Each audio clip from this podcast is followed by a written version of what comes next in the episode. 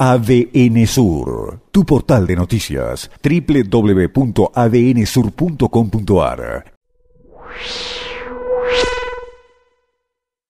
Quiero poner en foco este pedido que nos hacía un amigo oyente, Raúl, me voy a reservar su apellido, agente público, enfermo de diabetes, ha sido operado, tiene un solo riñón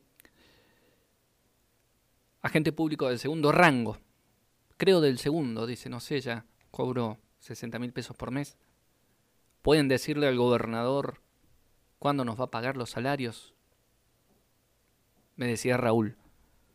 Y ojalá tuviéramos nosotros la potestad de trasladar este pedido que el ciudadano común, en este caso Raúl, no me quiero ir de esta persona,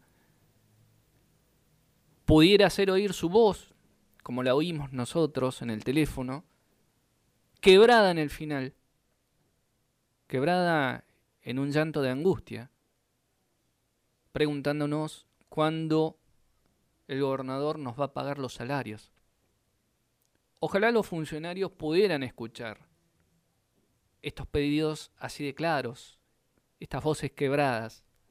Ojalá pudieran entender la angustia que hay y responder al menos a algunos casos específicos de tan extrema vulnerabilidad como esta que nos describía Raúl.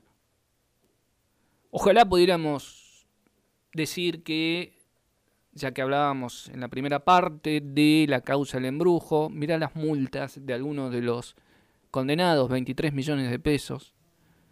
Ojalá pudiéramos decir que ahí hay 381 salarios de los que cobra Raúl Ojalá pudiéramos decir que parte de estos fondos recuperados de la corrupción van a ser puestos a disposición de resolver estas angustias tan puntuales, tan concretas que tiene la gente. Ojalá nosotros pudiéramos informar que la renegociación de la deuda externa de Chubut, esa que este mes se va a llevar 17 millones de dólares, 17 millones de dólares, y que no hay forma de declararla en default salvo que se llegue a un acuerdo con los acreedores externos.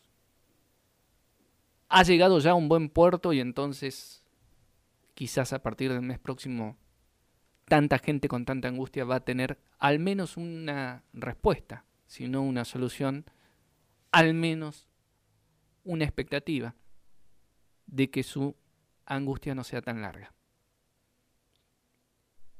Lamentablemente, no nos queda más que la impotencia de transmitir tan imperfectamente esta voz, esta angustia y este llanto, este orgullo quebrado en el final y este abrazo para este amigo.